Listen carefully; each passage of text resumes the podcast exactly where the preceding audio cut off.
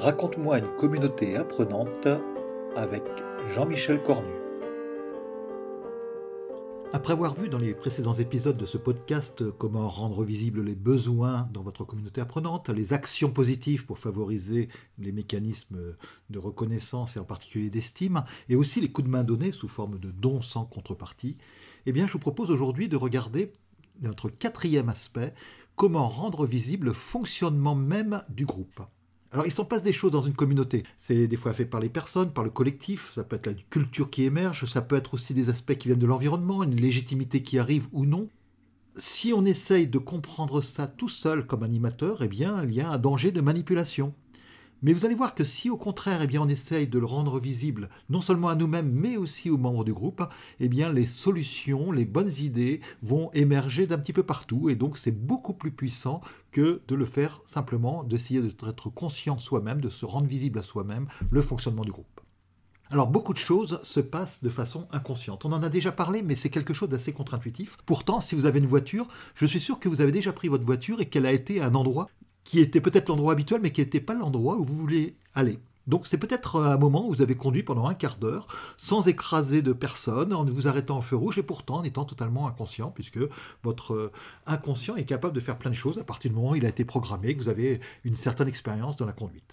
Alors c'est la même chose dans toute la vie. Finalement, l'important, ce n'est pas de voir une chose, simplement une chose, mais d'essayer de voir, d'avoir une vision d'ensemble. C'est ce que Edgar Morin appelle l'aveuglement paradigmatique. Si vous voyez une chose qui marche bien ou mal dans votre groupe, eh bien vous risquez de ne plus voir les autres. Plutôt que d'essayer de, se focaliser sur un aspect, nous allons essayer de balayer l'ensemble des différents aspects, d'une douzaine d'aspects que l'on a dans notre groupe, pour avoir une vision d'ensemble.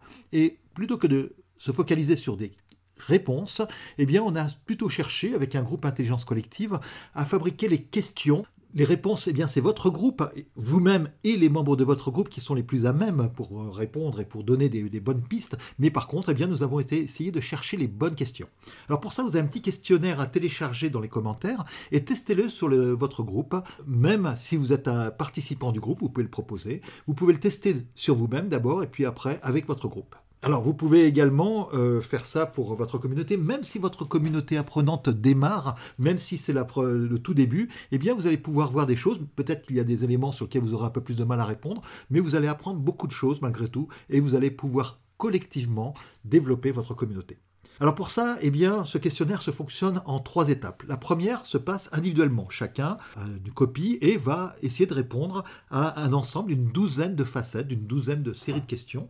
Ça prend à peu près 30 minutes, mais surtout, eh bien, on ne ramasse pas les copies. C'est-à-dire qu'en fait, chacun peut mettre les choses personnellement. C'est pas toujours très facile de partager avec les autres que un tel met le bazar, et donc euh, on va d'abord essayer de devenir conscient individuellement, personnellement des différentes choses sans se censurer. Et on choisira ensuite les parties que l'on est prêt ou non à partager avec le reste c'est des choses où ça doit aller assez vite. Hein. C'est-à-dire que vous pouvez cocher à peu près sur une sorte de règle entre, entre zéro et beaucoup, eh bien, euh, différents, différents aspects. Mais si une des facettes vous semble importante en disant tiens là il y a quelque chose, eh bien cochez la petite case aussi qu'il y a dessus puisqu'on va y revenir pour essayer de se focaliser sur les choses importantes que vous avez découvertes. La deuxième partie, c'est de préparer son rapport d'étonnement. Donc on va choisir dans les 5-6 facettes sur lesquelles on a coché, eh bien peut-être 2, 3, 4, peut-être qu'une seule sur lequel eh bien, on a envie de le partager, et on va constituer notre rapport d'étonnement. La troisième partie va être l'échange collectif. Alors, Rappelons d'abord la règle de bienveillance, on en a déjà parlé. Toutes les solutions doivent être prises en compte, on va balayer les douze facettes et toutes les idées peuvent apporter des choses, même si a priori ça vous semble pas très intéressant, et eh bien peut-être que si, et puis ça va peut-être donner des idées aux autres. Donc on va, avec toute bienveillance, écouter vraiment tout le monde. Et là, eh bien, on va balayer donc chaque facette et demander qui euh, a quelque chose à partager dedans. Alors, euh, dans les gens qui ont coché entre une et trois facettes sur lesquelles il y a des choses, eh bien, certains vont présenter les choses et on va commencer à discuter. Ce qui est très étonnant, c'est que le niveau de maturité des échanges est incroyablement élevé à partir du moment où les membres du groupe ont les bonnes questions. Donc on a essayé d'apporter de l'expertise sur les questions, mais le niveau de maturité sur les réponses devient extrêmement intéressant par le groupe lui-même.